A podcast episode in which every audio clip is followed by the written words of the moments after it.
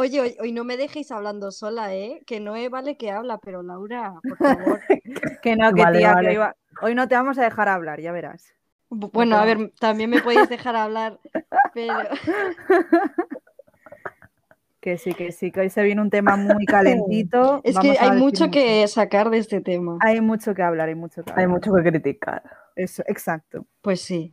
Bueno, vale, venga, pues eh, bienvenidos una se- bueno, bienvenidas o bienvenides eh, una semana más a eh, nuestro podcast. Eh, ¿qué clase de persona escucharía esto? Yo soy Bea. Y yo soy Noé, hola. Y yo, Laura, hola. Y hoy estamos las tres solo. No tenemos invitados para hablar de este tema tan maravilloso que es personas que han salido de la droga, el K-pop, y ahora se dedican a hablar sobre ello. Nosotras. Real. exacto. Ahí estamos, saliendo de ello poco a poco, como podemos. Como se puede, exacto. Sí, Lo importante es participar, la intención. la Exactamente. intención, la intención. Bueno, la intención no ha sido, ha sido todo gracias a Nomin y a su ausencia que han hecho que nos Pero vea, no nos quites mérito, que así parecía que era- éramos todo por iniciativa propia. Ahora va a quedar como que no nos quedó remedio. A ver, un poco por iniciativa propia también ha sido. Ahora, ahora comentaremos eso por el Pero tema un de poco la- obligada también. Sí, a ver, ha sido, ha sido una fusión. O sea, yo creo que Nomin no interactúan en público porque no quieren que sigamos así. Sí, Que, o sea. ¿Sabes? Que siga- claro, que, siguiéramos- que siguiésemos tan metidas en el K-pop. Entonces han dicho, vale, no voy a darles contenido, entonces se van a aburrir y no van a, a seguir siendo K-popers de estas súper enfermas. Y van a poder ir a terapia, por fin. Y vamos a ir al psicólogo todas, que es muy importante. Efectivamente, eso sí. Sí, sí, sí. Pues Gracias, es que de hecho, eh, claro, ahora después hablaremos del tema precisamente, o podemos hablarlo ya directamente, del tema de precisamente de, de que estás tan metida en el K-pop que te da ansiedad. Sí. Efectivamente.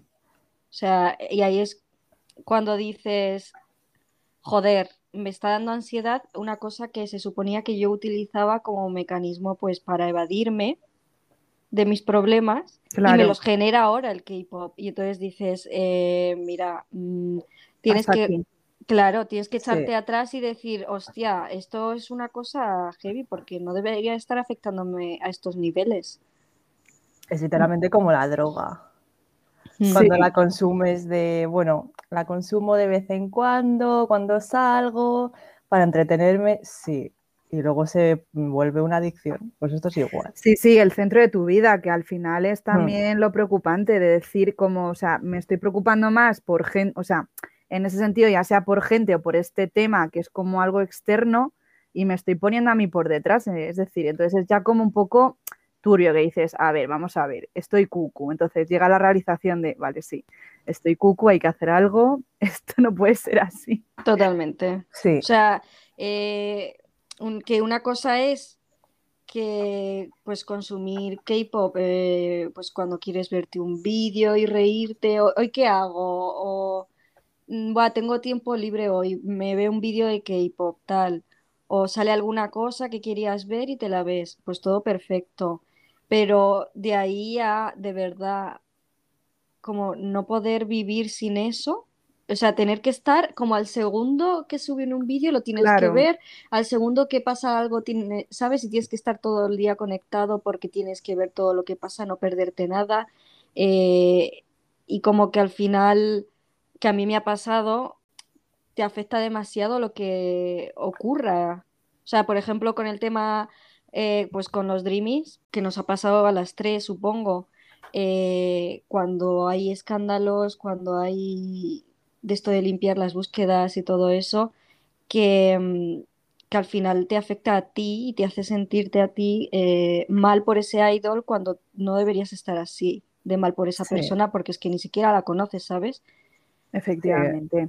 O sea, es que todo al final es como que, bueno, es que todas empezaría, se empieza siempre así, de lo descubres el K-pop, qué guay, qué divertido, conoces a gente, entras un poco en la dinámica de, venga, hoy suben vídeo de tal, pues todo el mundo a comentarlo, porque así hay como un tema en común, como que también sociabilizas, pero es verdad que también ya cuando llevas tus, tus años, pues te das cuenta luego también de la mierda que hay en este mundo, por así decirlo, o sea que, que ya no la puedes ignorar, entonces ahí es cuando ya viene el dolor este de cabeza de tener que pasar por estas movidas. Luego encima que, eh, bueno, esto lo vamos a hablar ahora, el fandom súper que te consume, súper angustiante. Tóxico. Exacto, tóxico, que ya es que encima a veces, pues lo que nos ha pasado, nos hemos dado cuenta que estamos ahí, pues porque obviamente eh, nos gusta estas personas, los dreamies, pero es que luego nos estamos dando cuenta que estamos quemadísimas, que estamos realmente hartas. Sí, de hecho, bueno, ¿qué ibas a decir, Laura?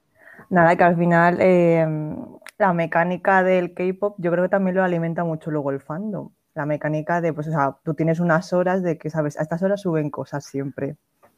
Eh, entonces siempre estás como alerta de, uy, tengo que estar a esta hora pendiente. Bueno, la hora K-Popper, ¿no? Eh, la, la hora K-Popper es una hora en plan, vale, está bien. Sí, esa es divertida, a mí me gusta porque me gusta. es como la tensión. Pero luego tienes cuando suben contenido de este a, YouTube que dices, pues están a las 12 de la mm. tarde, mm, no sé qué horas son, las 2 de la siempre como un poco de esas horas y siempre estás como ahí pendiente de que, no, lo que decía Bea, de que tenemos que estar viéndolo al instante en que lo sacan. Sí, porque claro, yo me acuerdo de, yo llevo siendo fan de Seventeen desde 2016, desde agosto.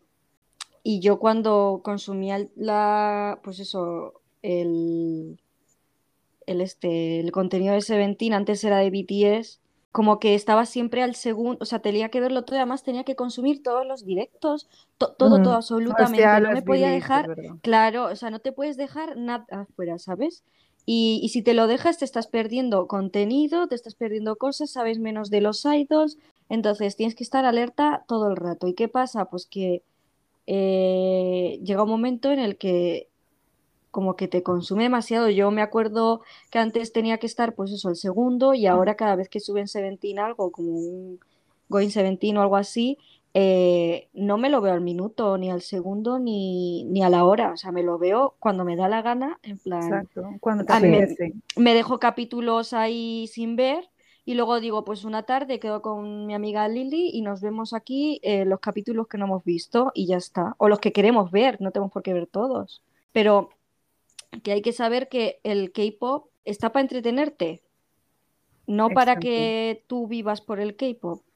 Exacto. Hmm. Que parece algo como súper obvio, en plan, porque en teoría es como que eh, sí se supone que somos ya gente madura, gente adulta, que es como una obviedad, pero, pero vamos, a, vamos a ver, en plan, es que una vez que entras realmente un poco en esa dinámica, también te da como un poco, o sea, es difícil también llegar a esa realización porque no es fácil, como es como admitir de estoy un poco regu, estoy mal por este tema, que se supone que es un tema que a mí eh, pues me gusta, me ha dado buenas cosas, pero es eso, el como aceptar de que, oye, esto a lo mejor me tengo que, tengo que relajarme con este tema o tengo que cambiar mi visión de esto, pues también, mm, pues eso, es difícil. Claro, o sea, no está mal consumir las cosas ni consumirlas al minuto, ni, no, no está nada mal pero la cosa es que si tú las consumes así, te va bien, ok, pero tienes que darte cuenta de... Eh, de cuando estás quemada. De, exactamente, de que a lo mejor eh, llega un momento en el que dices, hostia, es que me está dando ansiedad y me siento como una responsabilidad hacer estas cosas. Ahí es cuando tienes que decir, ostras, eh, terapia, la verdad, o sea, sí, para un, poco. un poquito el K-pop atrás, que es lo que yo he hecho estos meses, porque yo me acuerdo que en enero, eh, quitando que tenía COVID y tenía muchísima ansiedad por eso, pero también tenía muchísima ansiedad por Nomin. Y me acuerdo que tuve un día que no podía ni respirar, o sea, estaba fatal con, con una cosa de Nomin. Em, y ya fue cuando, jolín, tienes tú, realizas Jun y dices, eh, esto no es una cosa normal, o sea, no debería estar teniendo un ataque de ansiedad por, por, un OTP mismamente o por tu grupo, ¿sabes? Exacto, es que al final es cuando cualquier cosa, o sea, cualquier cosa, cuando ya te impide llevar una vida funcional, ya ahí es como red flag y hay que intentar atajarlo, intentar eh, darle solución porque, pues obviamente, si te está impidiendo llevar una vida funcional, pues, pues hay que verlo, hay que pararse a verlo. Mm. Sí, porque por ejemplo con el tema de los streams, Y hay gente que dice, bueno, es que ni siquiera voy a ir a clase porque tengo que hacer esto, o si ni siquiera tengo que ir a trabajar incluso, porque hay gente que es adulta y trabaja. Eh, no, porque me voy a quedar haciendo stream. Como, por favor. Eh, Hombre, también te digo, nosotras nos hemos saltado a clase para ver. Sí, yo me he saltado muchísimas para ver con Max. sí. Eso es verdad. Pero no pasa nada. Pero eso es, o sea, una cosa es eso, bueno, que tampoco tampoco promovemos a saltarse clase para ver un comeback, pero eh, lo de hacer streaming como si fuese tu trabajo, que además de verdad eh, se lo toman como un trabajo, eso sí que es insane. Pues sí, porque... no, ¿eh? Podéis sí, creo, mi eco. Que, creo que no, es que justamente hemos dicho la misma frase a la vez. Ah, ¿habéis dicho la misma frase? Sí, hemos dicho sí porque, entonces lo hemos dicho a la ah, vez. Pues que empiece una otra vez con sí porque. Venga, Laura, que tú ya estabas. vale. Estás arrancando. Eh, sí, porque. Em, yo me he saltado como muchas, tampoco muchas, yo me he saltado muchas clases, pero no por el, el K-pop, en plan, simplemente porque no quería ir a clase. Bueno, a ver, eso es otra cosa. Eso es otro tema, pero eh, sí que dices, bueno, pues este día, pues la verdad esta clase no me renta mucho, no me renta muy madrileño, eh, no me renta mucho ir, pues mira, me voy a quedar y así ya me veo el comeback, ¿no? Pero la gente que a lo mejor o sea, yo nunca me he saltado, por ejemplo, de. Mira, yo me voy a hacer un, examen. ¿Un examen? Yo he hecho eso. Yo me. yo eso ya no. Yo, no, no, yo me salté una recuperación. ¿Una recuperación? No, no, era un examen, era un ah. examen. Bueno, el caso, el examen, el único que podía probar de la otra carrera, cuando, porque yo hice comunicación audiovisual y la dejé. Bueno, pues cuando hacía audiovisuales me dejé un examen sin ir a clase porque tenía la KCON. Ah, ah bueno, bueno, bueno. Antepuse ir a mi concierto de K-pop mm, sagradísimo, que no me arrepiento nada porque vi a BTS y me lo pasé muy bien. Eh, quitando que odio Francia ahora porque es que solo llovía y era horrible. Pero mm, y olía fatal. O sea, y estaba todo lleno de basura, era una vergüenza. Pero bueno, quitando eso, eh, falté a clase, falté un examen, eso en 2016, precisamente.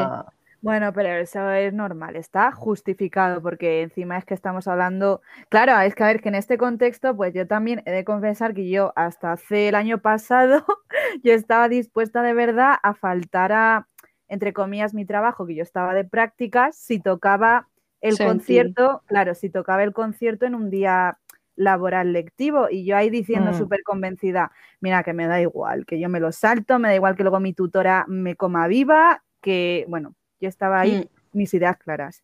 Pero, pero bueno, es que también un concierto, joder, un concierto es, un, concierto. Claro, un concierto es diferente que hacer Es que es una cosa una vez cada 80 años en el que en Justo, España. Es que, o sea, es que esta, Justo es que encima es que es eso, para lo poco que vienen, mm, pues mira, ahí está justificado.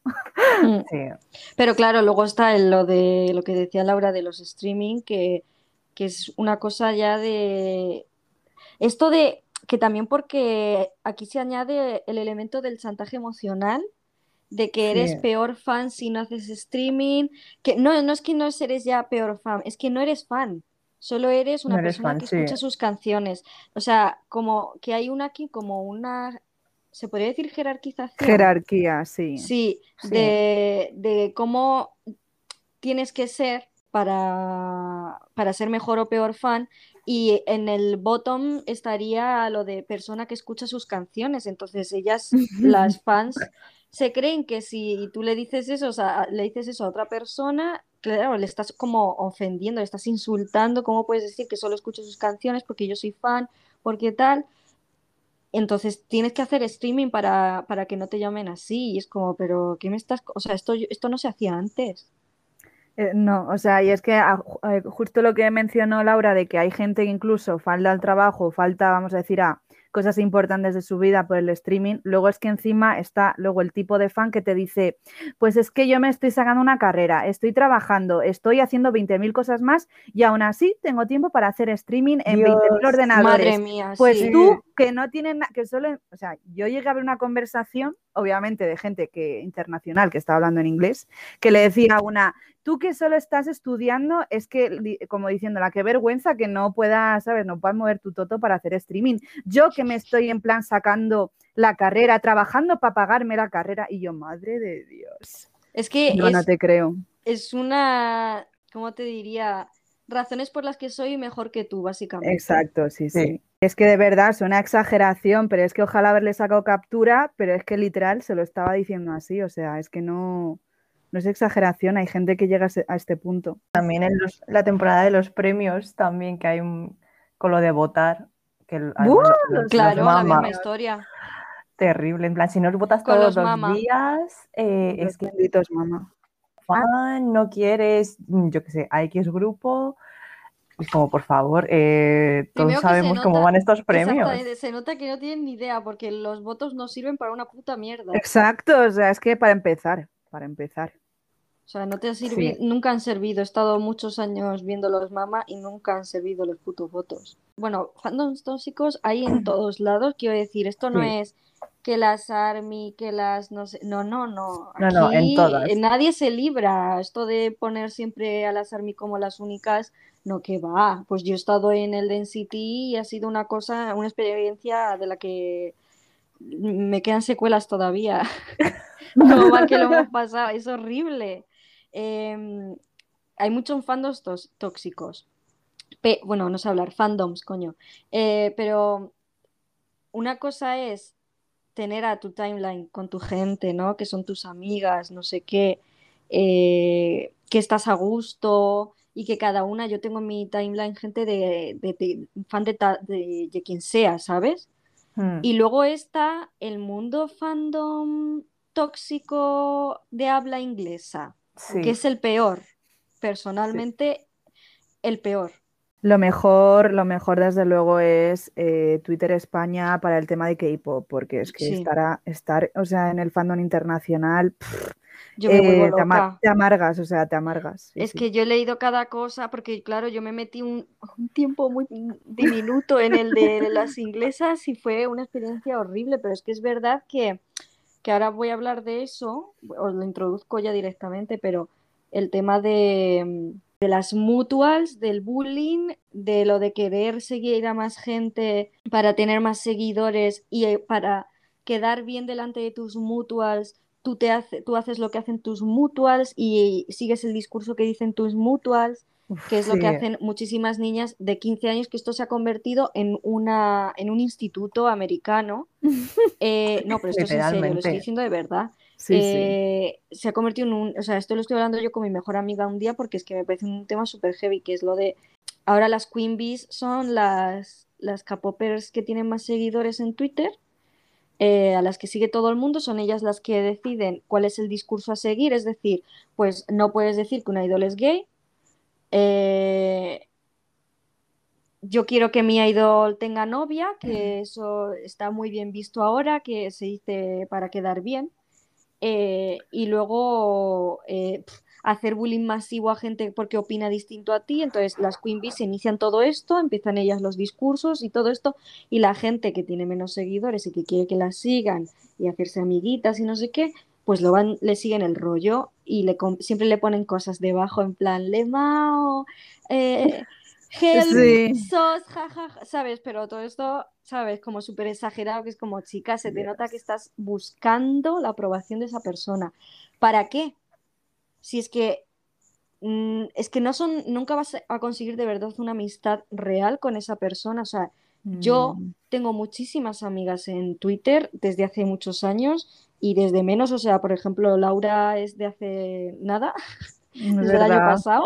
Qué fuerte. Y eso no quita pues que sea un bond eh, fuerte, pero porque son personas que de verdad no ha sido todo de una manera superficial como pasa en, pues eso, en los institutos de, sí, me voy a llevar bien contigo porque tú eres la popular.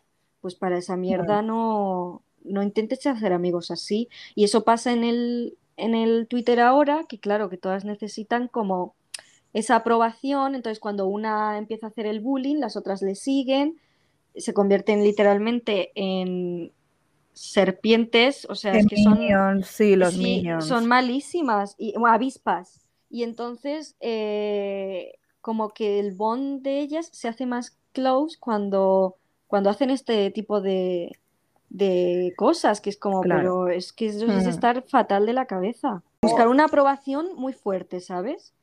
Sí, y luego es que en el stand Twitter además, aparte de que no tienes como relaciones, yo en, en stand Twitter por un corto periodo de tiempo...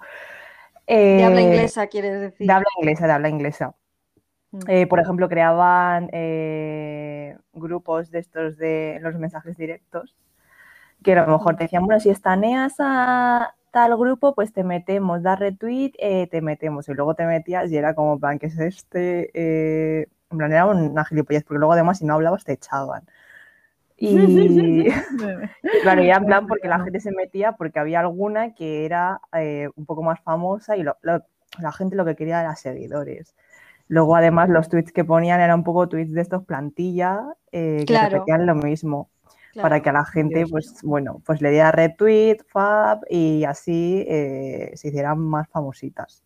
Y es que encima me estoy acordando que yo es que llevo más, desgraciadamente llevo muchos años en el K-pop, vamos a dejarlo ahí. Entonces, justo en la época, en, vamos a decir, 2014, 2013, yo me acuerdo que era en plan, estaba de moda como que la, o sea, comentar las previews que subían las fansites. Entonces tú directamente le robabas la preview, la ponías y comentabas. Pues es que las popus siempre, claro, o sea, de alguna manera en popus porque sacaban las previews que nadie antes nadie había visto. Entonces, claro, lo subían, comentaban algo del tipo de, Dios mío, qué guapo es, no sé qué, y ya tenían por lo menos, yo qué sé, no, no sé, 20 likes.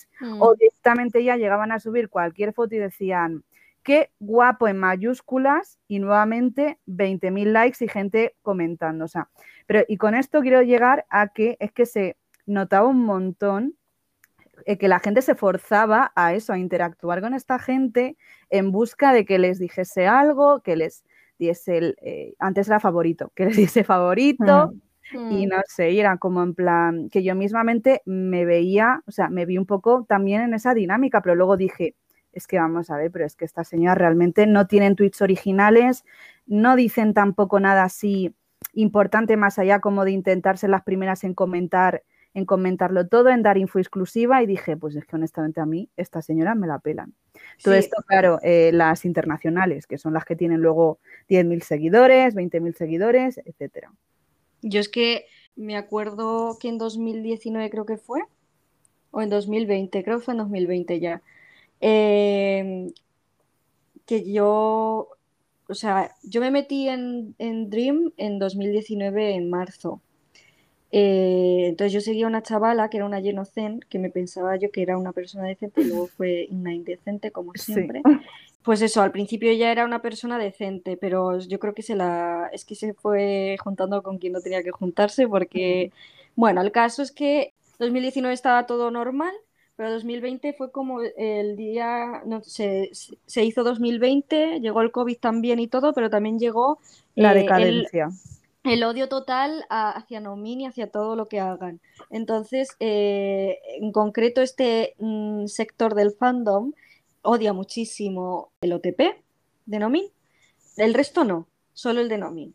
Y, mm, y lo que ocurrió fue que, claro, me empecé a dar cuenta, o sea, yo empecé a mirar cosas, yo veía que a esta chavala la gente le comentaba debajo otras Genocens eh, famosillas para que le, siguiesen. Genocens famosillas digo porque eran famosas cuando no tenían tantos seguidores, pero sí que les daban mucho RT por las cosas que decían de, pues tipo, pues eso, ¿no? De eh, no tenéis que, bueno, el típico odio hacia las nominers y todo eso, que eso les encanta.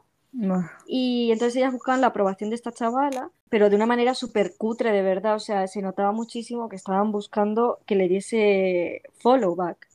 Y, em, y al final llegó la pava esta que no voy a decir su nombre, que se hizo como la reina de las inocentes y, y empezó como a como que lo que ella dictase, todas la iban, le iban a seguir ese mismo discurso. Entonces ella decía, ojalá mm, yo no tenga novia pronto, novia, ¿eh? No puede decir pareja, no, tiene que ser una chica, ¿vale? Importantísimo. Ella va súper de woke, ¿vale? Pero luego es una puta homófoba. Pero bueno, claro, todas le seguían el rollo, entonces, ¿qué pasa? Que al final vas como sembrando la semillita del mal entre todas y todas tienen, o sea, tú para que las Genocens te quieran y te acepten en su grupo, tú tienes que ser como ellas. Entonces, eh, yo estoy hablando de los Innocents que puede ser en cualquier otro sector del fandom, de cualquier otro fandom, porque seguramente esto se repite mucho. Sí, sí, sí, se repite. Pero, pero como que me di cuenta de que esta gente de verdad se creen que son como las cabecillas de, del, del, fandom de Lleno, por ejemplo, hmm. y que ellas son las que tienen la verdad absoluta y que son las que están como educando a la gente a ser eh, así, entonces todas le siguen y, se vuelve como una competición en los comentarios al tweet de a ver quién llama más la atención de, la Genocen por excelencia. Y a mí eso me parece una cosa de verdad. Da mucha pena, mucha pena. Es que, es que a mí me gusta tener mi timeline, comentar las cosas de la gente de mi timeline en plan de manera totalmente pues yo veo un tweet y si y sé que puedo contestar porque yo qué sé, porque relateo, porque me parece bien, porque ay, me alegro mucho de que te, vaya bien, pues comento tal. Pero si no, ¿para qué vas a estar comentando en plan para que, como buscar la aprobación todo el rato de la gente que te sigue? Eso es un coñazo. Es horrible. Y es que encima la única validación, o sea, la única medallita, vamos a decir, que legitima a estas señoras como a ser aquí las, las líderes, la de que mi palabra misa es simplemente un maldito número que aparece que tiene a lo mejor, yo que sé, 10.000 seguidores y automáticamente la gente también es que las ve y dice, ya está, esta tía tiene 10.000 seguidores, venga, me quiero arrimar a ella y voy a validar todo, cualquier mierda que diga. O bueno, 10.000 o 1.000 solos, ¿sabes? O 1.000 solos, o sea, es que, no sé. Claro, y bueno, y luego el skinny ratio también muy importante de estas cuentas, porque son tan tóxicas que luego lo que hacían a lo mejor era, pues, yo qué sé, que ya te vamos a poner en el caso que de verdad te hubieses llegado a llevar bien con una. Pues ya luego cuando se le pase el skinny ratio, es decir, que cuando ya sigue a más de 100, uff, ahí ya tiene que hacer limpieza, pues ya empieza como a dar un follow a gente para quedarse con, con 87 seguidores. O sea, es mm. que es muy triste. Incluso dando un follow a gente con la que vamos a decir, genuinamente se llevaba bien. O sea, es que es súper tóxico, no sé. Mm. Muy brutal. Muy brutal esta gente, o sea, no sé. No sé de verdad cuál es su aspiración en... O sea, no sé, que a ver, que lo lógico es, pues yo que sé, Twitter, tener a gente, hacerte amiga de gente guay, de verdad tener una amistad genuina, pero esta gente no sé de verdad que, a qué aspira el, el pues aparentar. Aparentar. tía, lo de pues como te he dicho, es un instituto y tú quieres ser popular y quieres ir con los populares. Y si te tienes que comer a la gente para eso, pues lo haces. Eso es, así como funciona. Sí. Es que no sé si en algún momento llegarán a pensar y a mí de verdad cómo me llena esto, es que no sé, no sé. O sea, debe ser porque, o sea, me choca tanto porque es como que todas vemos obviamente que ahí no hay nada, pero la gente se empeña en que ser popular aquí es como la panacea, pero bueno, ellas verán que es que es, al final la gracia de, Twitter es hacer amigos, qué cojones, o sea, tener amigos con los que puedes comentar de las cosas que a ti te gustan, que tú no tienes amigos en la vida real con los que puedes hacer eso. ¿Sabes? O sea, yo, por ejemplo, sí que tengo la suerte de que tengo amigas en la vida real con las que puedo hablar de K-pop y todo esto, y de fanfics y OTPs, etcétera, pero hay otra gente que no, y eso le viene bien a la gente, por eso se mete en Twitter y dice, joder, pues hacer amigos ahí, ¿sabes? Y esa es la gracia, no la gracia, es, o sea, la gracia no está en ser famosa en Twitter que nadie sabe quién eres. Eh, no, te, no te va a ir a un currículum eso nunca tampoco. Y, mm, y que de qué te sirve tener, eh, es porque además yo creo que tiene que dar mucho, o sea, tiene que ser como, tiene que dar mucha ansiedad el tener que estar siempre como respondiendo de una manera, haciendo las cosas como te dictan otra gente, esto de los grupos por privado, que me parece una cosa terrible, eh, intentar todo el rato encajar, eso tiene que ser pesadísimo. Y si es pesado en la vida real, en el instituto, cuando eres adolescente, más aún si tienes también que hacerlo después cuando llegas a casa y te pones con tu móvil y te pones a, mirar Twitter. O sea, es real, doblemente. O sea, es que ¿para qué te castigas, hija mía? O sea, pudiendo utilizarlo esto de otra forma, pero... Claro, pero no, no lo ven así porque no han, supongo que no se han topado con, con gente con la que pueden ser así. Que a mí me da mucha lástima porque realmente yo estoy, yo soy muy feliz en Twitter, no me lo quiero quitar nunca por eso, porque me gusta estar con la gente, hablar con ellos y no tener que estar como haciendo un papel para que le guste a la gente, ¿sabes? Justo, justo, o sea, mm, yo igual, o sea, yo creo que ha costado años, pero creo que por fin he dado de verdad con una tele en la que realmente, jolín, pues tuiteo lo que me salga del pie y ya está, no me siento juzgada, no me siento que estoy incomodando a la Cindy o a la Jennifer o que la Jennifer o la Cindy van a venir a decirme algo por X. Hmm. Entonces, sí. Que me acuerdo, bueno, no sé si Laura quiere decir algo no, lo que habéis dicho ah, es que tengo guardado aquí el tweet que me voy a meter en mis bookmarks porque lo guardé. Soy aquí una chica súper ordenada. Que lo tiene organizada. Capricornio. Eh, que lo salió hace, hace un día solo. El tema de la chica esta que, porque quiero hablar de lo de la toxicidad y eso. Eh, la, la chica esta que puso un tweet sobre que no le había gustado la canción de BTS, como que BTS había perdido la esencia, pero esta seguía siendo fan y todo. Y que estaba como eso, decepcionada, pero todo de una manera súper educada, no sé, no iba, se nota que no iba con odio en ningún momento. Sí, que no era en plan Exactamente, que no estaba intentando parecer la típica que odia, que eso lo hace mucha gente, lo de la típica que odia a BTS por odiarles, que es una gilipollez enorme. Bueno, eh, que no era ese tipo de persona, además ella es fan, es, es Army. Mm. Bueno, que se le ha tirado muchísima gente que yo me acuerdo que tuve que dejar de leer el hilo porque eh, tiene muchísimo gore.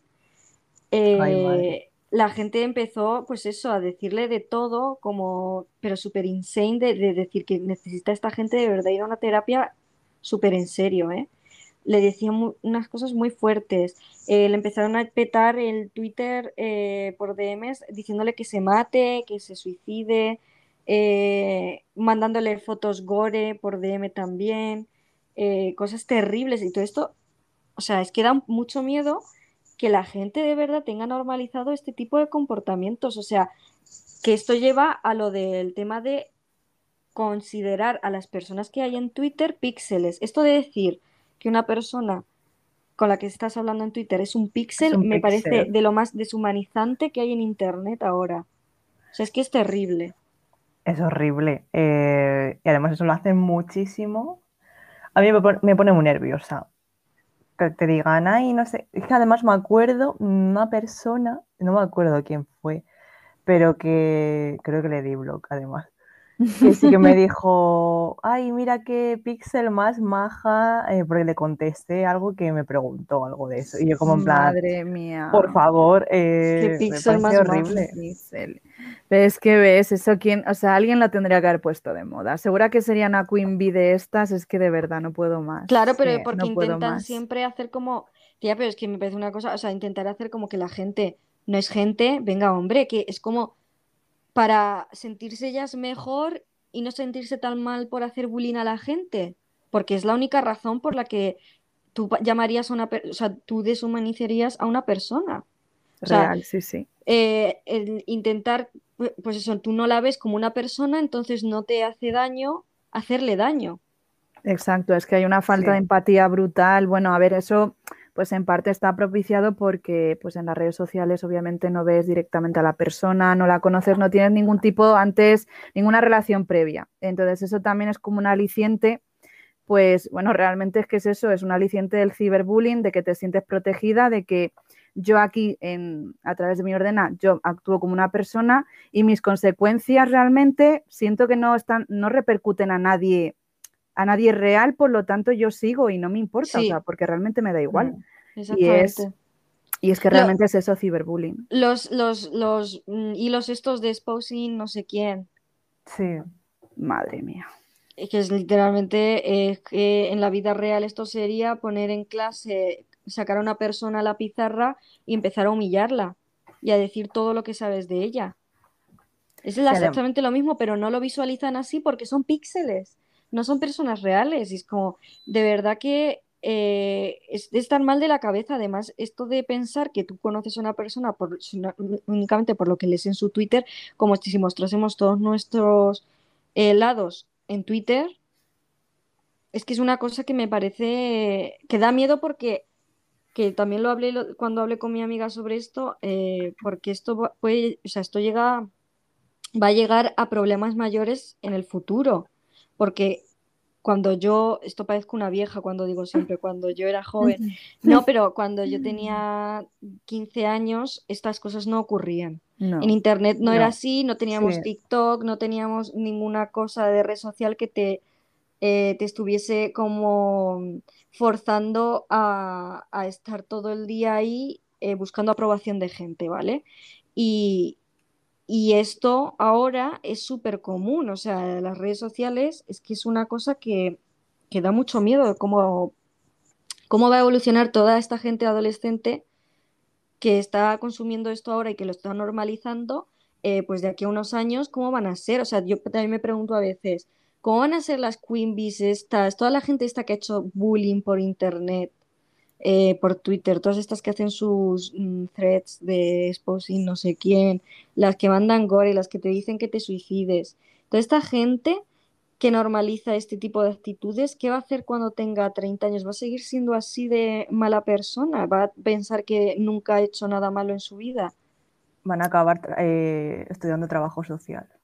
Y enfermería que está lleno de ratas también. Sí, todas las carreras humanitarias para ellas. O psicología también. Es que les encanta ser humanitarias y luego es como, pero si has sido una, una cerda con la gente, que es que son, de verdad, es una cosa muy insane. Y a mí me da muchísimo miedo, pues eso, que son adolescentes que son chiquititos ahora y que no tienen ni idea, es una inmadurez muy grande eh, y de aquí a unos años no sé qué van a pensar, se arrepentirán de sus, de sus actitudes y de lo que han hecho, no lo sé.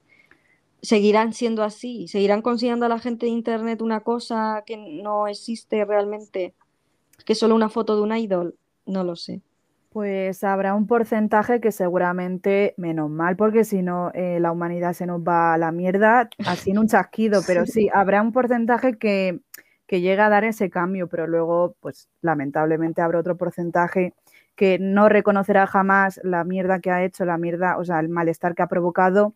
¿Y qué pasa? Pues que algunos de ellos tendrán hijitos, hijitas, y ahí, pues, este, es que mm, lo y ahí viene, sí, me repito mucho, pero es que influye de verdad, es que eh, el aprendizaje es así, lo que observes es que por mucho que a lo mejor a un niño le digas, eh, vamos a decir, no insultes y luego tú te pones de repente por el teléfono a insultar a alguien, o sea, es que, vamos a ver, es que el niño, y es que encima eso repetido, claro, si el niño, el niño lo ve repetido, pues obviamente como no quieres que ese niño acabe mm, insultando, teniendo conductas problemáticas. Que además, o sea, es que tú eres un adulto, tú eres maduro y puedes entender qué cosas debes y puedes o no debes hacer, ¿sabes? Y, que es distinto a cuando eres adolescente y haces, que esto también es un tema muy hablado y que pues, lo voy a sacar porque me da la gana a mí, eh, el de eh, demonizar a las personas por lo que han hecho con 14 años, con 15 en la adolescencia, que es como, vamos a ver, primero de todo, si cuando hablamos de edad de consentimiento, por ejemplo, hablamos de que no deberían, de verdad, un tío de 40, de 20, me da igual, liarse con una chavala adolescente, porque hay una inmadurez ahí, porque hay una diferencia de poderes y tal. O sea, porque todos sabemos reconocer que una persona de esa edad no es madura y no está tomando sus decisiones de verdad con la madurez con las que debería. Porque cuando hablamos de fallos que ha tenido gente, de cosas que ha hecho mal, con 15 años se nos olvida de repente que es que esas personas pues también son inmaduras y también eh, se dejan influenciar también, etcétera, y, que luego lo importante es saber si luego cambian. O sea, si tú demuestras que luego eres una persona decente, eh, que has mm, sabido deconstruirte, que, has, eh, que reconoces tus errores, pues muy bien. O sea, lo importante es la persona actual al final. Efectivamente, es que yo creo que eso es muy importante de verdad para luego el crecimiento personal. Eh, es decir, es que de verdad mm, el, cambio, el cambio es algo real, o sea, es algo real Y obviamente es que encima luego esto es un dato que a lo mejor mm, flojeo en la edad, pero es que realmente tu cerebro, vamos a decirlo, es que de verdad no llega a estar plenamente desarrollado hasta datos los de, de psicóloga. Datos de psicóloga. No llega a estar desarrollado a partir, o sea, sobre, el, vamos, vamos a decir, voy a decir 20 años. Entonces, es que esto está estudiado, por eso luego en el tema penal, obviamente la pena para, o sea, sí, para adolescentes o niños, obviamente no lo toman igual como si lo hubiese cometido alguien de 25 años o de 30. Y de hecho sigue habiendo un debate de, pues a los 25 años sigue estando esa madurez tal, pero bueno, eso ya es otro tema. Pero que sí, vamos, que eso se tiene muy en cuenta, o sea, está muy presente. Sí, lo que pasa es que está en Twitter, pues no. Bueno, bueno, Paite, no. No sé. No lo ven. No, no, lo ven. De todas formas, esto pasó hace unos días con lo de Samantha Hudson también. Exacto, o sea, es eh, que era el mismo caso también. Sí, justo, justo lo estaba. Y además este es como un caso muy claro de decir, hostia, pues sabes que la persona ha cambiado, eh, está bastante claro el discurso que tiene actualmente, eh, no la puedes cancelar por algo que dijo cuando tenía 15 años. Exacto. Es, exactamente eso. Que a mí me da mucha lástima ese tema porque es como de verdad que buscáis cualquier excusa para odiar a la gente. Sí, exactamente. Como si todos, es que todos somos perfectos, todos hemos sido unos santos toda la vida. O sea, como si de verdad esto es una realidad. Pero eh, cuando yo tenía 15 años, Twitter no era lo que es ahora. O sea, en Twitter el humor negro y esas cosas. Sí, a lo que se llevaba. vamos, la moda. O sea, a mí nunca me ha gustado, pero yo tenía amigas que hacían humor negro, eh, seguía gente que hacía esas cosas también y no les mm. cancelaba pues porque era la época de eh, eso en Twitter. Claro. Ahora hemos madurado todos y nos hemos dado cuenta que es una puta basura eso y que nadie lo hace ya. Bueno, quitando a los eh, cómicos que no saben hacer gracia. Entonces no saben hacer otra cosa, exacto. pero quitando eso, la gente hemos madurado. Y, por lo que hemos hecho, bueno, yo no, pero lo que ha podido hacer una persona en Twitter con 15 años, joder.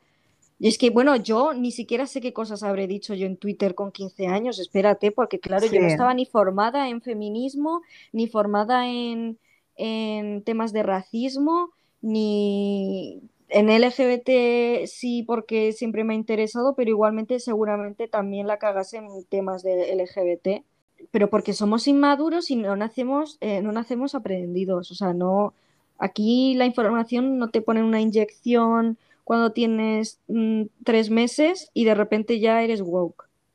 No, desgraciadamente no funciona así, para sorpresa de mucha gente. Ni cumples 13 años y te ponen la inyección y ya sí, joder, es que ya eres adolescente, así que tienes que estar informadísimo.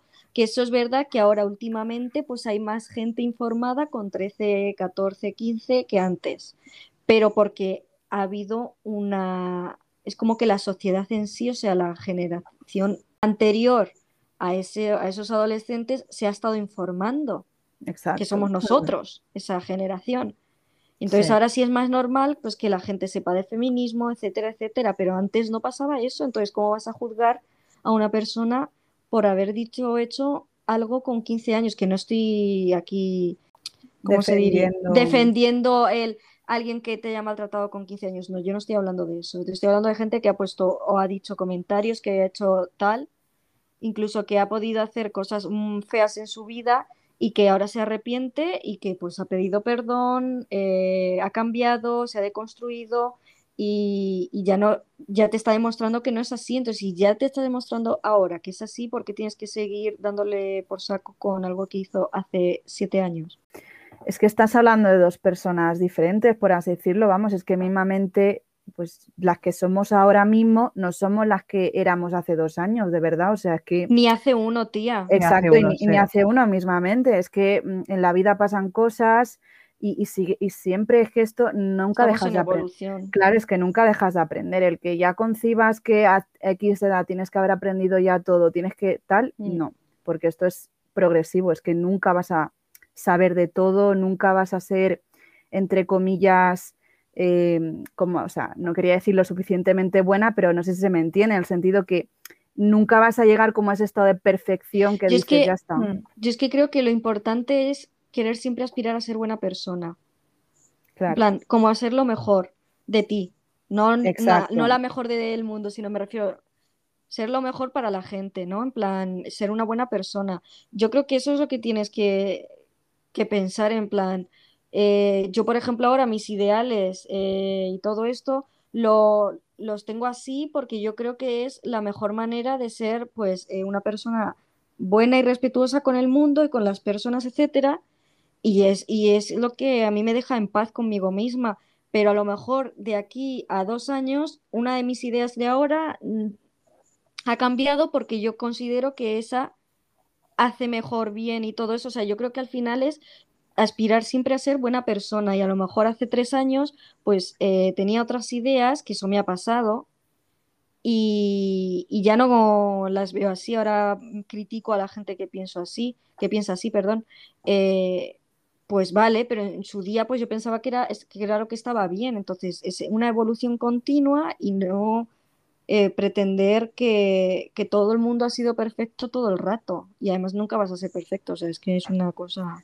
Ya es, que imposible. Es imposible, exacto. Justamente yo quiero de verdad decir que, que, lo que falta, sobre todo en, bueno, sin general en las redes sociales, de verdad es la empatía. O sea, porque el problema al final mm. de que las personas estas estén haciendo ciberbullying u otro tipo de daño a otras personas a través de, pues eso, de estas redes, es de verdad que eso, primero, las deshumanizas pensando que son píxeles. Y es que eso demuestra que tienes cero empatía porque obviamente no vas a empatizar con una cosa, no vas a empatizar con una mesa. Entonces es que eso ya, mm, no sé, o sea, me da lástima porque claro, ¿cómo le enseñas a esta persona de, oye, no estás siendo empático o empática? Pero bueno, no sé, ojalá, ojalá de verdad mm, que cambien todos los que puedan, que cambien. ojalá, ojalá, sí. Porque si no, bueno, en fin. Si no, el futuro se va a la mierda. O sea, ya de por sí las generaciones más mm, anteriores a nosotros están, son terribles, pues no me quiero imaginar las que se vienen también porque las cosas que se ven, tela. Es que claro, ganamos por una parte porque claro, lo que decías, en plan, ahora pues más gente joven está muy formada en temas de LGBT, de feminismo, de salud mental Parte mm. mala, pues que están estos detalles de que luego también hay mucha brutalidad de que gente muy joven accediendo a contenido, mm, pues sí, pornográfico, violento, eh, metiéndose, por así decirlo, ya en, temas turbios que no le deberían corresponder a su edad, porque mm. esto es así. Luego, pues al igual que vamos creciendo, madurando, luego, o sea, a determinadas edades tú no estás preparado para, eh, eh, como se dice, consumir cierto contenido y que, bueno, luego o sea, en fin. Sí, bueno, que el bueno, no me voy a meter en ese tema porque no tiene nada que ver con fandoms, pero brevemente lo de que los adolescentes, bueno, que los mm, gente, incluso 13 años o menos que consumen pornografía, que se creen que, o sea, esa es su única manera de acceder a educación sexual, que eso no es educación sexual. Te están deseducando precisamente y eso, o sea, se han hecho encuestas de que muchísima gente, la mayoría de los adolescentes, de la única manera de la, en la que aprenden supuesta, o sea, de la que cogen referencias para el sexo es la pornografía y así nos va, es que así va la vida, o sea, va fatal todo. Dios, el otro día además con eso vi una youtuber que le preguntaron a un vídeo de estos de preguntas y respuestas, me parece, le preguntaron que eh, cómo se había preparado para su primera vez y tal. Y lo que recomendó fue ver porno. Ay, Dios mío, ¿quién hizo eso? Entonces, claro, eh, eh, la gente en los comentarios ya se lo explicó y ya sí que dijo, pues es verdad, tal, no está bien. Mirad, chicos, si queréis aprender sobre sexo, hay muchas sexólogas en internet que os responden a todo. Sí, sí, sí. O sea que mm, sexólogas, no mm, porno, por favor. Eh, bueno, vamos a pasar de temita. Vamos a hablar de las relaciones parasociales. Pues para empezar, es que este es un tema un poco turbio. Voy a empezar como yendo al origen, que es eh, lo que parece obvio, pero realmente no es muy obvio, y es que la industria del K-pop eh, realmente han hecho ahí una estrategia súper tocha, obviamente, que no, sea, no sea nada cantosa, pero que realmente te están vendiendo que tú con X muchacho muchacha, tú vas a tener una conexión íntima, una relación especial, que es, es mentira. Es totalmente mentira. Esto era totalmente mentira, pero ¿qué pasa? Pues que a muchísima gente, bueno, obviamente, pues véase el, el exitazo en parte del K-pop, pues se debe a que mucha gente de verdad que le ha llegado al alma, le ha calado y que realmente pues se ha convertido en el éxito de su idol, en plan su propia, o sea, como una extensión de, de ellos mismos. Sí, sí, sí, sí. Y ahí ya se viene luego el problema de que te encuentras y que viene en relación con los streamings de gente que mm, salte, se quiera comer viva a otras personas solo porque eh, se está llamando fan, pero no está haciendo streaming, no se está dejando la vida en que fulanito, y el fulanita... dinero y el dinero. Ah, justo, Dios, y luego el Comprarte 800 mil discos, porque si no, no le estás dando 13 mm, millones de, dólares a tu idol. Y es como, pues, y a mí qué más, que es que me las sudas y luego se compran eh, cosas por mm, no sé, mil dólares que son una puta basura. Tía, y es que, encima se compran luego... 80 mil relojes, ¿para qué? Cómprate uno. O sea, ¿para qué quieres 80 mil relojes? Y la ropa hortera y todo. O sea, es que me la encima que mi tenga 8 mil millones o no. Hola. Ya, ya, Laura, ya, ahora... es que Laura se le fue la luz en su casa en este momento y, se ha muerto un rato. Oh. Eh, pero que eso, que lo de, a mí me parece muy brutal lo de el vocabulario, tía, porque el vocabulario es una cosa muy importante. El vocabulario de decir, hemos conseguido, hemos ganado, mm. perdona, lo ha ganado eh, tu grupo porque le habéis ayudado y tal, pero es como que se toman como la, como que el premio es suyo también, que esto te lo ha, te lo ha metido la empresa y te lo han metido eh, las relaciones parasociales y te lo venden cada vez que ganan un premio y hacen un directo en agradecimiento, que esto es todo obligado, o sea, no, o sea, que yo no digo que, o sea, los idols están súper agradecidos, eso lo sé y por eso yo no me voy del K-pop, porque si no fuesen personas agradecidas, pues a mí, pues yo directamente para que voy a estar perdiendo el tiempo con una persona así. Pero, em, pero que vamos a ver, que el, el, achievement este es, es, básicamente pues de que habéis estado, para empezar, votando de una manera insana, que no es real, o sea, no, no, no se traduce de verdad en datos reales y que, mm, y que al final no, no estás ganando tú el premio, lo está ganando tu grupo y no es tuyo. No es tuyo, por mucho que o sea, hayas trabajado para ello. Exacto, y que genuinamente ellos están agradecidos de que, jolín, pues les hace ilusión tal, pero de verdad, o sea, que no, que lo que dice Bea, en plan, que la empresa les dice siempre por detrás a las fans tenerlas entre algodoncitos, entre las nubes, porque son las que dan dinero. Y bueno, es que luego nos vamos ya a que es verdad que a nivel internacional, pues obviamente es todo como más genuino en el sentido que, eh, bueno, vamos, voy a ir primero a que en Corea es importante el por qué los idols son a veces muy agradecidos, están todo el rato pensando en las fans, tienen las fans en la boca, pues es porque en Corea, eh, bueno, los de las grandes empresas no, ¿vale? Pero lo normal es que a lo mejor eh, los grupos de agencias pequeñas es que literalmente empiezan en la penuria, es decir, la empresa endeudándose, deben mucho dinero, necesitan recuperarlo. Pues ahí, o sea, las fans que empiezan es que literalmente les pagan todo, les cubren comebacks, les cubren todo porque son las que mm. ponen la pasta. Obviamente luego, pues es que las tienen que tener ahí de que si en los fan meetings te, pues eso, te hago eye contact, te recuerdo tu nombre, no sé qué. Pero vamos, mm. es que es todo mm, por así decirlo, porque como no las hagas eso, las tías se cabrean y fuera ingresos, o sea... Eso lo hacen con las, con las eh, fansites y eso.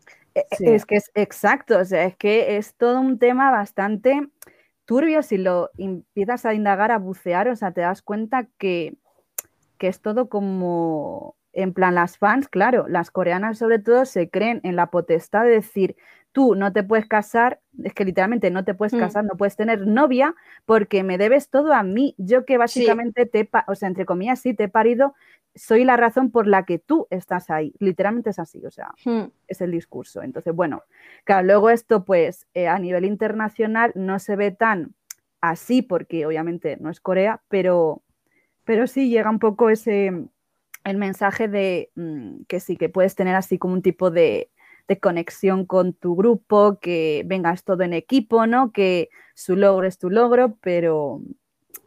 Pero realmente tú no te vas a llevar el dinero. Exacto. ¿Qué es lo que se llevan al final? No te lo vas a llevar tú, tú, tú has perdido tu tiempo, has estado empleando tu tiempo en una cosa que no te va a dar nada más que la satisfacción falsa de que has archiveado algo que realmente no lo has hecho. Eso es una cosa que cuesta salirse de eso, porque a mí me ha pasado y nos ha pasado a todo el mundo. Exacto. Y no pasa nada si lo sigues sintiendo así, pues algún día dejarás de verlo así. ¿Sabes lo que quiero decir? Em, algún día abres los ojos. Exacto. Que, o sea, todo a su tiempo, o sea, pues igual que a nosotras, pues lo hemos abierto a X tiempo, pues bueno, luego cada persona, pues. Pero que, o sea, pues eso que no es, o sea, que yo entiendo perfectamente y por eso quiero tanto a mis grupos, eh, que son Seventeen y, y, Dream, y BTS también les quiero mucho, aunque ya no soy tan fan, pero joder, les quiero mucho también. Un beso, les eh, mandamos a BTS. Un beso a mí y, eh, y a mis niñas de Wuyu también. Ah. Pero mm, que sí que yo entiendo que son gente muy agradecida porque saben y son conscientes de que joder, que... Que las fans se dejan los dineros en hacerles feliz. Claro que nos deben la vida, que nos deben todo. Eso es, obvio que si no fuesen agradecidos, pues apaga y vámonos. Pero otra cosa es el, el, confundir ya todo esto de que ganen cosas con, con tu propia eh, vida. O sea, tú no eres... Tú no eres esa gente, tú no, tú no estás ganando ese premio y no lo estás celebrando. Exacto, y que si pierden, pues nuevamente. Y no pasa nada, pues si pierden, pues ya está, otra vez será, ya está. Es que esto de cuando en los mamas se volvía la gente, bueno, la gente no, un cierto eh, fandom. eh, sí. Laura ha sido EXO-L, así que mm, puedo, tengo, eh, ¿cómo se dice? Permiso para decirlo. Pero es que se volvían crazy total. Y todavía no siguen estando. Y todavía siguen, y es como, pero si no han sacado ni un disco, chica, ¿cómo van a ganar el puto álbum del año si ni siquiera tienen eso ahora? O sea, es que están como, es como siempre, siempre, siempre, siempre, es como, pero es que no puedes darte cuenta de que ya no es así las cosas. Ha pasado su tiempo, han tenido su momento, pues ya está. No pasa nada, es que el problema es que se creen que de verdad es malo. Sí, sí, sí, o sea que... Porque lo ven como una derrota, yo creo también, para ellas. De... Personal, claro. Claro, personal, porque se lo toman como... Claro, exactamente, sigue. Sí, o sea, que se lo toman como una derrota, entonces como ya ver que a lo mejor, como pasó con EXO y con BTS, pues decir, joder, ahora hay un grupo nuevo que eh, encima se está haciendo más internacional que EXO, eh, esto es una amenaza para nosotras. Mm. Entonces, claro, pues es que el año pasado los mamos, esos están muertos ahora mismo. Mm, entre pues que uno está en la mili y otro, bueno, uno que está en la mili y es padre.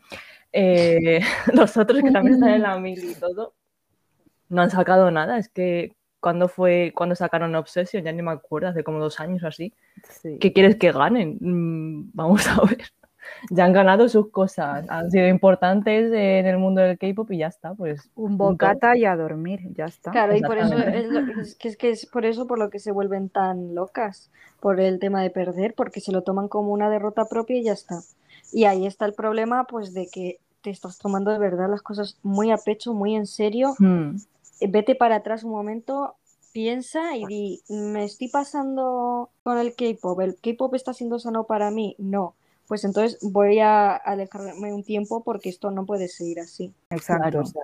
al final, mm, bueno, a veces, pues, por ejemplo, en nuestro caso ha sido un poco influenciado por X situación, pero sí, hay veces que de repente, pues, te llega el un momento en el que ya está, o sea, como que te tomas un poco de descanso de Twitter en plan que ya lo usas menos, tal, eh, y como que eso te sirve como para eso, darte cuenta y ya vuelves pero con otro enfoque, relativizando más las cosas y pues sudando de estos detalles, de que tu grupo haya perdido, que no se haya llevado del SOTI, no sé qué, pues es como pues, pues mira, jolín, qué mal, pobrecicos, pero ya está, o sea, sin hmm. más.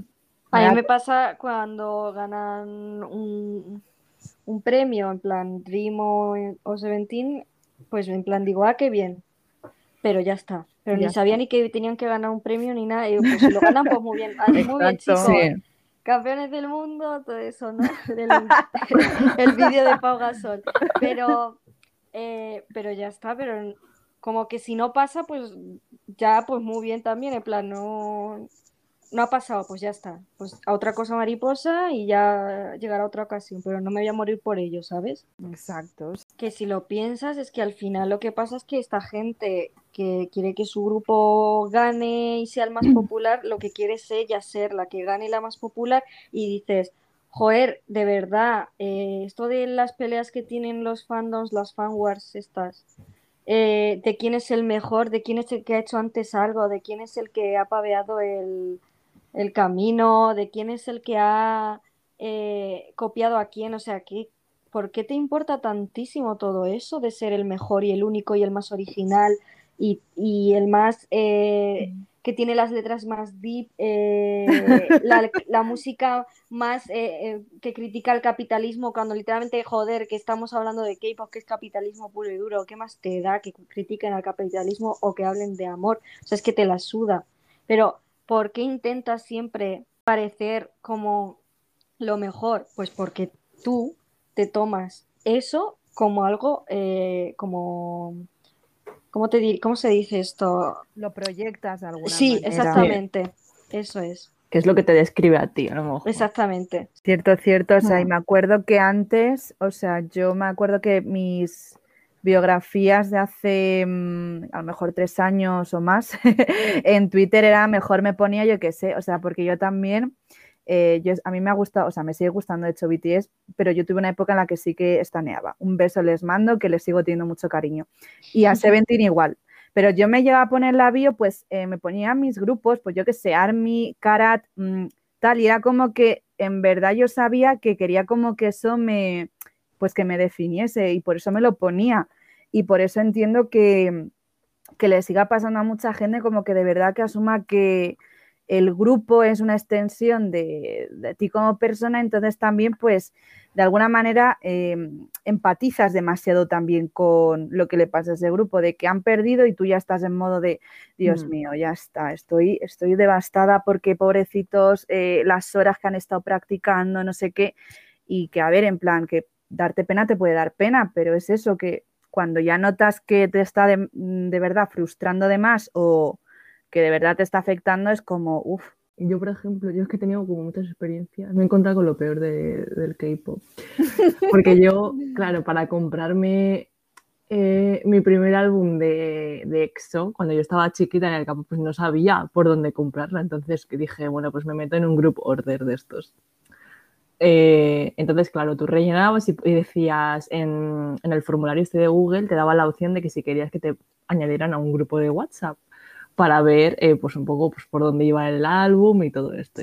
Entonces yo, ilusa de mí, dije, vale, venga, gravísimo error porque solo mm, criticaban a BTS, por ejemplo. O sea, todo el grupo era criticar a BTS, era como, por favor, ¿qué os pasa? Eh, ¿Dónde están mis álbumes? ¿Cayeron ya? o sea, no voy a decir quiénes eran, porque son gente con influencia, pero eran muy pesadas. que si no criticas a BTS te quitaban el carnet de EXO. De EXO, o sea, era totalmente, entonces claro, a mí ya era como en el propio Twitter, tía, a mí me daba cosa de decir, ay, pues me gusta esta canción de BTS. Terrible todo, ¿eh? Em, o sea, al principio ya me daba un poco igual, en bueno, pues me gusta, a mí me, me encantaba muchísimo Spring Day. Eh, pues Hombre, qué buenísima. Qué buenísima. O sea, a no le gusta esa canción que se compre y, y, entonces, eh, claro, lo ponía, pero a medida que ya me fui metiendo un poco más en esta en Twitter, no podía mencionar a BTS, era en plan, no. Y me acuerdo cuando sacaron, sí, cuando sacaron DNA, que no me acuerdo en qué año fue, en 2018. Buah, puede, ser. Sí. Pues por ahí, ahí ya, mm, o sea, yo la escuchaba en secreto, en el modo privado, sí, eso, eh, pero vamos, ya está, porque no podías dejar que la gente te quitaba el carnet de Exoel, era como, por Dios, terrible. Y es que lo mejor de todo es que no cambia, es que en 2013 cuando esto, cuando BTS debutó, bueno, hmm. no, 2014 que ya empezaron a hacerse populares y obviamente no eran ni la mitad de populares que son ahora, pero es que la, en plan el fandom de EXO les cogió de verdad eh, algo, en plan tirria desde ese momento. Entonces, es que me hace, o sea, me resulta hasta gracioso que se siga perpetuando como el, la tirria, en plan, es como, no superan. Sí, o sea, no sé cómo, no sé cómo estarán actualmente estos dos fandoms, la verdad, porque la verdad es pues, que eso está muy muerto, ¿no? Eh, pero vamos, que hace dos años se veían igual. Era terrible, era en plan, puedes admitir, o sea, yo creo que podemos ser objetivos y podemos admitir que BTS tiene más éxito, ha, mm, tenido más éxito. que, y no pasa nada. No pasa y no pasa nada. no quiere decir que EXO sean una mierda, saquen música en plan, Exactamente. Es que, pero porque se lo toman a pecho ellas y ya está. Para es que las estás insultando a ellas. Sí, porque parece que es, su esfuerzo y no el de la SM, que pues no ha hecho mucho, la verdad. Que es que lo peor de todo es pues, todo culpa de la SM, porque de verdad, en fin, solo voy a decir que EXO podría haber hecho mucho, mucho más, pero la SM pues es una mierda y obviamente no sabe, no tiene visión. Eso es otra, lo de ser fans de las empresas y todo eso es una cosa que nunca voy a entender. La, lamerle el culo a SM es una cosa que no, tiene sentido ninguno, porque SM no piensa en ti en ningún momento. No, y a las Solo nos remitimos. Te quiere sacar el dinero, ya está.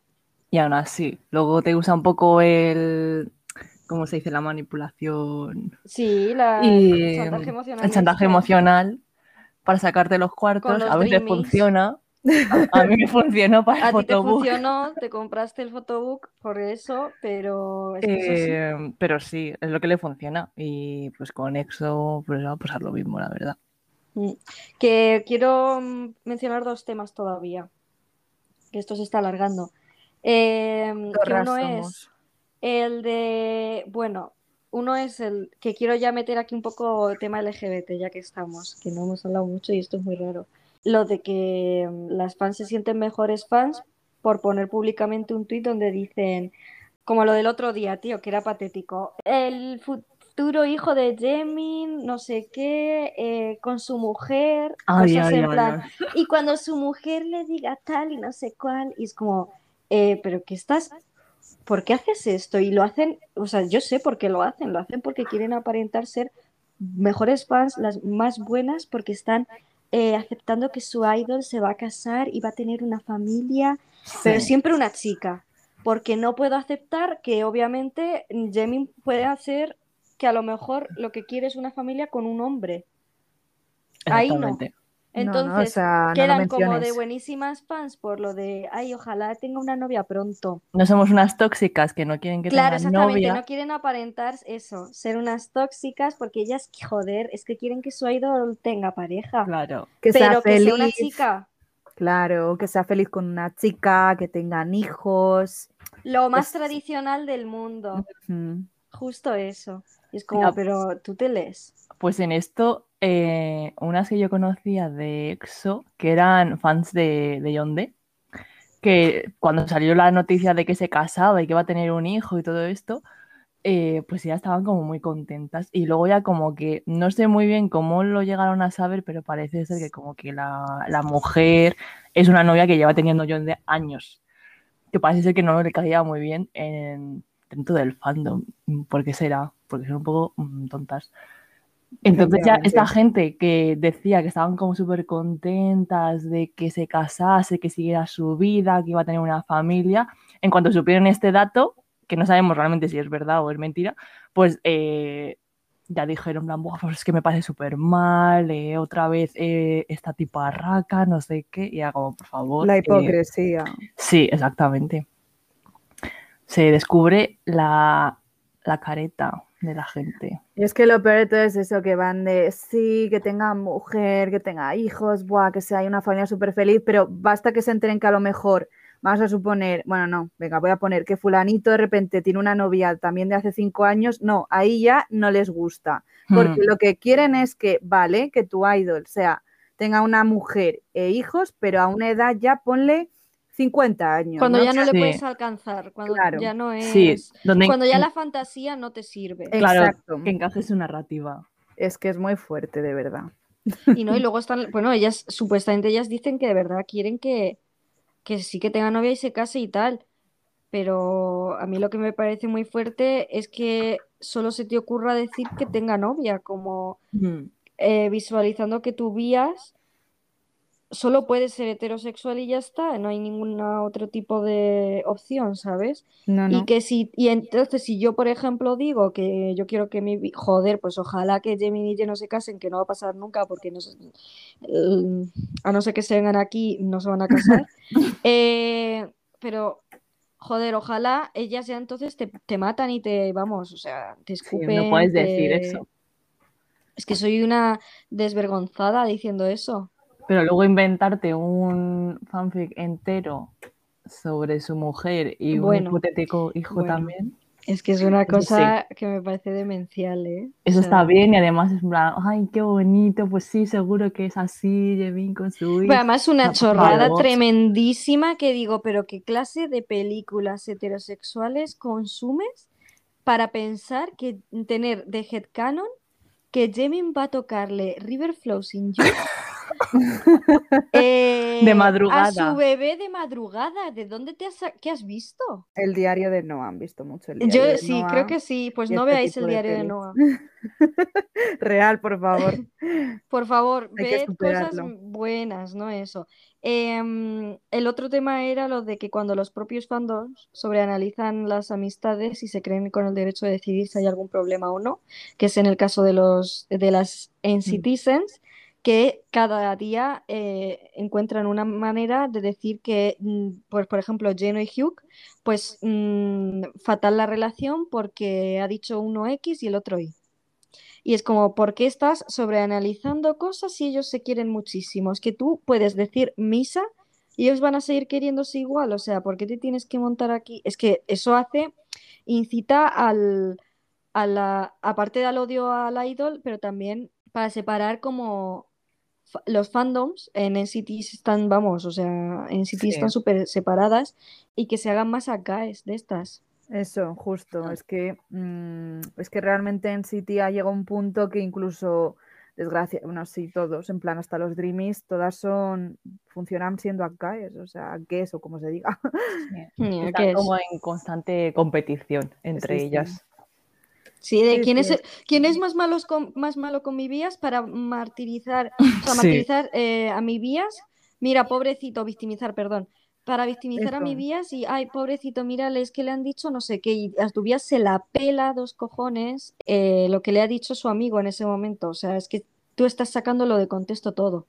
Pero tía, que, es que encima es muy triste porque es que encima no falla, a lo mejor, sobre todo, yo lo que me acuerdo fue las, las stands de Hugh que se inventaron que llenó, dijo a un comentario racista no, no, o que le dijo algo, bueno, que le dijo algo a Hugh, obviamente inventado. Sí, sí, siempre hacen eso. Y aprovecharon y no faltó la primera en decir, voy a abrir un hilo para hablar de lo maravilloso que es Hugh porque no me puedo creer. Y ya es que, eh, o sea, se lo inventan para luego tener la excusa de literalmente luego halagar a su idol. Es como, tía, pues eso lo puedes hacer sin inventarte esta mierda. Es que es la publicidad que le están haciendo. Es que manda cojones. Le hacen publicidad de, ay, mira, pobrecito, eso es una cosa que no soporto. Ay, pobrecito, no sé quién y luego hay, eh, aquí va un hilo de todas las cosas buenas que ha hecho, que la mitad son el bare mínimo en total. Eh, mm, ha dicho gracias cuando la camarera le ha traído un vaso de agua. si no eres, si no haces eso, eres una persona de mierda. ahí, ahí se nota qué clase de persona eres. Pero, o sea, me parece flipante, pero eso ya lo hablaremos en otro, en otro, en otro capítulo. Sobre eh, la idealización de los idols, el cómo los, los ponen de seres de luz y todo eso, que es una cosa que me parece como si fuesen Vivaldi también. Mira, mira, es, es que es, me parece surrealista todo. Pero eso es otro tema. Se vienen cositas. Se, vienen, cositas. bastantes. Ya el último tema que, que, nos falta por tocar, no sé si Laura tiene alguno más, por cierto, no, que hayamos tocado. Yo creo que tenemos todos. Bueno, tengo el de las fancams y el de menores que te sacan la tarjeta de menor cuando quieren llevar razón. Madre mía. El de las fancams. Sí, el de las fancams. Que éramos pocos y parió la abuela, básicamente. O sea, no hay problemas. No hay problema, para empezar, no hay problemas suficiente con los fandoms, con las stands, con las solo stands, con las AKs, con las assassins, con todo. Es que hay muchísimo. Y de repente vienes y me pones el tema de las fancams que hace que encima la gente de fuera nos odie también. O sea, es que es una cosa que es... ¿Por qué estás intentando de verdad eh, hacer que la gente no soporte el K-pop? O sea, esto, es que me lo dice todo, me lo dice gente que no tiene ni idea de K-pop y sí que sabe el tema de las fancams, porque lo ha visto. ¿y qué pasa con las fancams? me, me lo ha preguntado mucha gente. Sí. Y yo siempre le digo, pues es que yo a mí, yo no hago eso, o sea, ¿qué quieres que te diga? O sea, me dicen, ¿y por qué ponen una fancam debajo del tweet de alguien que se ha muerto? Y es como, pues eso me pregunto yo. es que es, un poco absurdo, la verdad. es que encima ¿De qué te sirve? No estás haciendo publicidad de nada. Tío, es la gente, la, o sea, si luego, si tenemos el sector de gente que no le importa hacer ciberbullying, luego es que tenemos de verdad luego a los tocapelotas, tocacojones, que realmente exacto, lo único que quieren es mm, hacer ese tipo de humor negro de, o sea, es que cómo se te ocurre de verdad poner una fancam de la Jenny debajo de un tuit que está hablando de una problemática importante, de un tema social. Es que es como, mira, hmm. por favor, es que, pues yo, o sea, que sí, pues sí, es que las capopers somos annoying. Bueno, somos no porque yo no me incluyo, yo no me meto en ese saco, pero es que joder que la gente esté hasta las narices, en plan de las capopers, porque es que, tío. yo también lo estaría. Es, es real, o sea, no sé. Sí, porque es una cosa que se supone que las fancams se empezaron a poner para precisamente para hacerle como publi a tu idol, ¿no? Y a tu grupo, eh, porque tú ves a la persona, ay, qué bien baila, o qué guapa, o qué, mm, yo qué sé, qué guay este vídeo, o qué guay la canción que está sonando, entonces para eso te sirve poner la fancam. Y, lo, y entonces así la gente dice, ay, pues, ¿cuál es el nombre de la canción? ¿Cuál es el nombre del idol? Bla, bla, bla.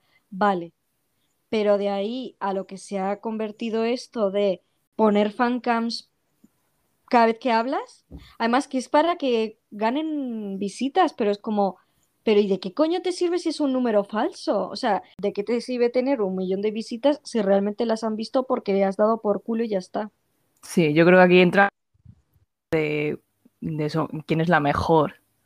Hmm y de quién es más y, eh, que, el resto. En plan, pues mira, yo tengo esta fancam de mi idol que tiene, yo qué sé, 500.000 mm, visualizaciones. Hmm. Pues, guau, es que mi idol es muchísimo más famoso que el tuyo. Es como, por favor, si es que has dado por culo con esta fancam en todos los tweets que pones. Exacto. es que yo una vez eh, me... Una vez el año pasado me viene alguien en mis comentarios que me seguía, que le di bloque en cuanto pude, eh, bueno, le hizo blog, pero era una persona, creo que era un chico, me contestaba a los tweets como peleateándome exageradamente, que ya de por sí eso a mí no me gusta una mierda, y de repente me pone en plan, en cada, cada vez que me, que me responde, cuando yo ya le respondí, eh, me ponía no sé qué, y me ponía debajo la, la fancam de alguien. Dios. En plan, como que para tener una conversación también va poniendo las fancams para que se suban las visitas, ¿vale? Y yo me quedé en plan, ¿qué? O sea, ¿qué es esto? Entonces, lo que me faltaba. Me, me metí, escúchame, me metí en el Twitter, en plan, me metí en el CAR, porque me dio muy mal rollo eso. ¿Qué edad tenía? Pues creo que eran 13 o 14. Dios. Claro, es que ahí se nota, dices, joder, chaval. Y además es que le di blog corriendo en plan, pero vamos a ver si qué cojones si ponen que no me sigan los menores y me siguen igualmente, ¿qué haces? Sí. Que te saco 80 años literal. no quiero hablar con, o sea, no es por que me caigan mal los menores, simplemente porque yo me siento incómoda, que tengo mucha edad. Es que nuevamente es eso, que, tú a una edad pues no estás preparada pues para tener, o sea, no estás preparado preparada para tener, mm, en plan, consumir X tipos de contenidos. Véase a lo mejor nosotras diciendo he ido a cagar o hablando de nuestras gilipolleces, pero igualmente luego podemos sacar temas. Tía, el, sexo se puede hablar y, no me importa, o sea, a mí me parece muy importante hablar de sexo eh, y que la gente de la edad que sea ah, se eduque en el tema. Eso es súper importante. Y que se normalice y que no piensen que el sexo es una cosa asquerosa o que es una cosa eh, de la que hay que avergonzarse. Mm, vale, todo eso me parece mm, maravilloso. Pero si quieres saber de sexo, no, no, que no sea por mí, que sea por una persona experta a lo mejor o porque tú lo estás buscando de verdad. ¿Sabes? No, yo no quiero ir y decirte cómo se hacen las cosas porque no, yo tengo una edad y yo no quiero estar, o sea, eso es, eh, ¿cómo se dice? El grooming este. O sea, yo no quiero tener nada que ver con nada de eso. Es, me parece una situación violenta que una persona tan pequeñita me esté leyendo a mí hablar de esas cosas. Pero yo tampoco tengo que estar filtrando lo que yo digo, porque al fin y al cabo es mi Twitter y yo ya he dicho lo que, en plan, ¿sabes? He, marcado los límites.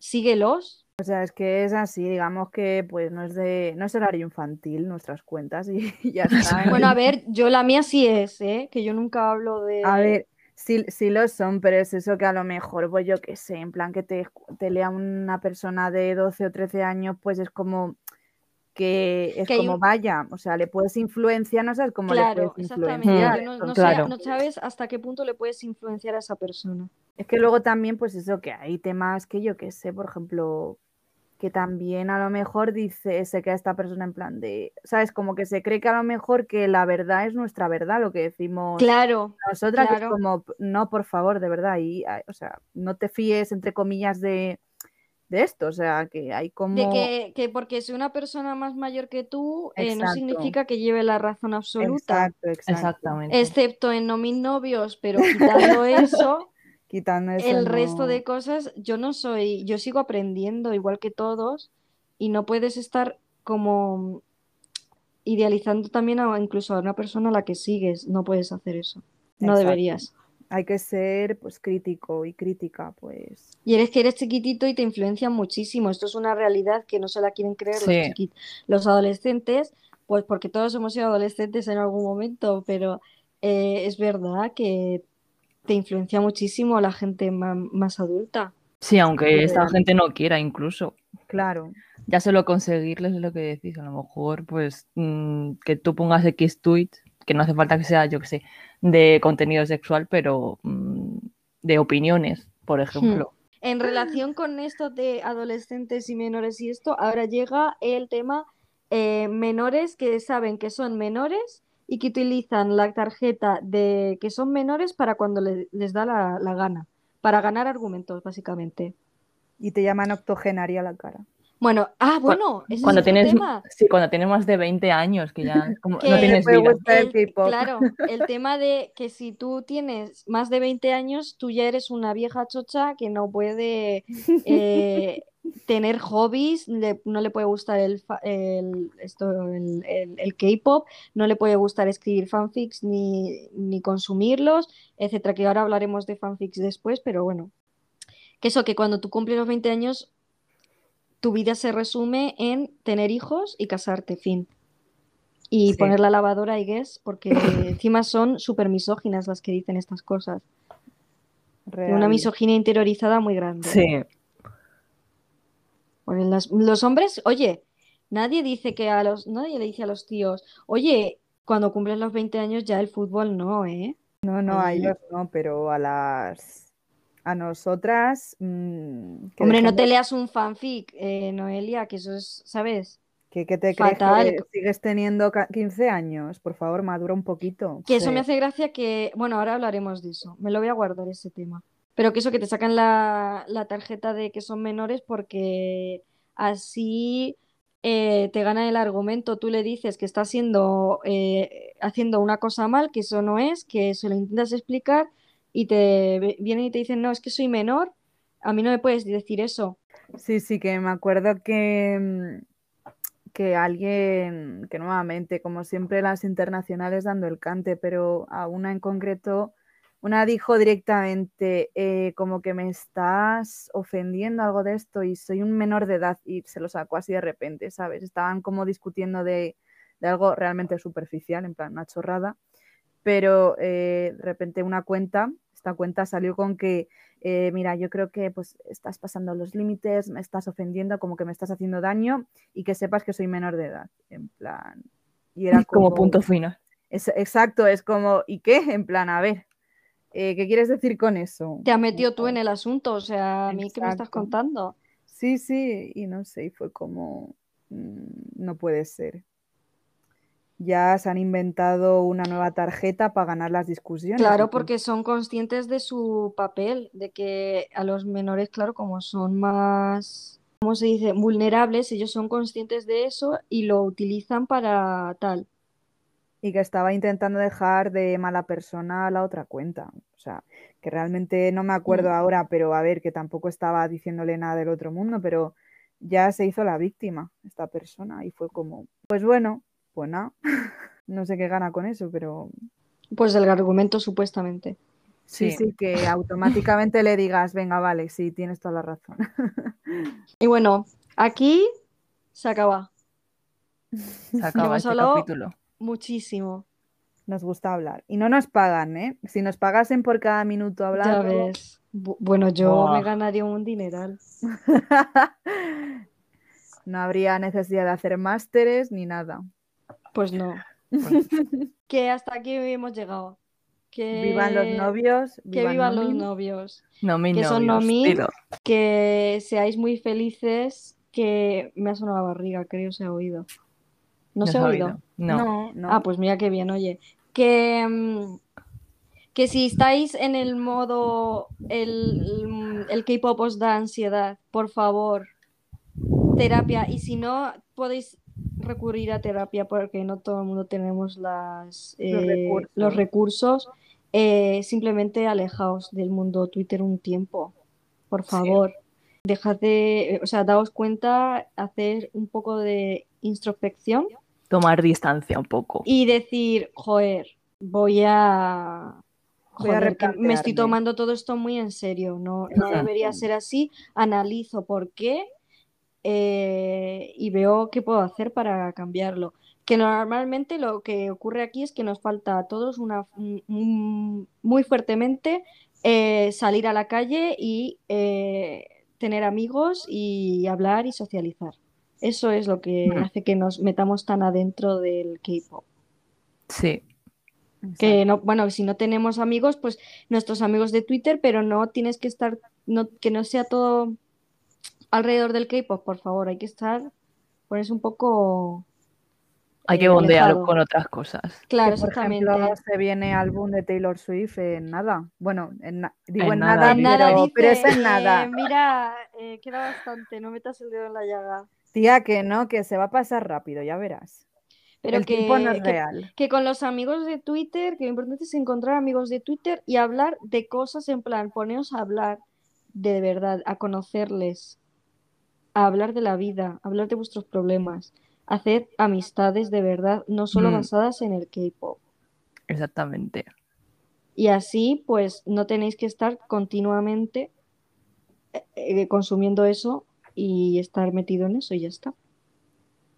Y que seáis muy felices, que es muy difícil en estos tiempos y siempre ha sido muy difícil en verdad, pero que se puede. Se, puede, y no me son novios, que es muy importante saberlo para que te pongas contento, así que ya está. Exactamente. Buenas noches. Que aunque no, no, no nos den contenido nunca, sabemos que están ahí juntitos enamorados y ya está. Y que feliz día, feliz tarde, feliz noche. Eh, que vivan los novios. Y ya está. Que vivan los novios. Hala.